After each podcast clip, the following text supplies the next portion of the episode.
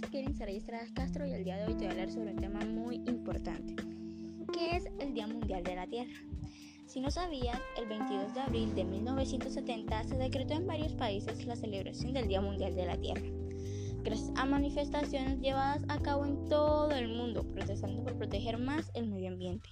Desde entonces, el 22 de abril es sinónimo de respeto, sostenibilidad, fomento del reciclaje y acciones más saludables con nuestro planeta. Se dice que así comenzó el activismo moderno y gracias al Internet, el mensaje de los activistas medioambientales se propaga más rápidamente que nunca. ¿Cómo podemos cuidar nuestro planeta Tierra? Muy sencillo, todos podemos llevar a cabo pequeñas acciones que pueden significar mucho para nuestro cada vez más dañado planeta Tierra. La reducción de la huella del carbono es una de las acciones principales. Además, reciclar y no consumir plástico son otras acciones de lo más beneficiosas. Muchas gracias por escucharme y espero que te haya servido de mucha ayuda esta información. Y recuerda, empieza hoy para salvar mañana. Chao, chao.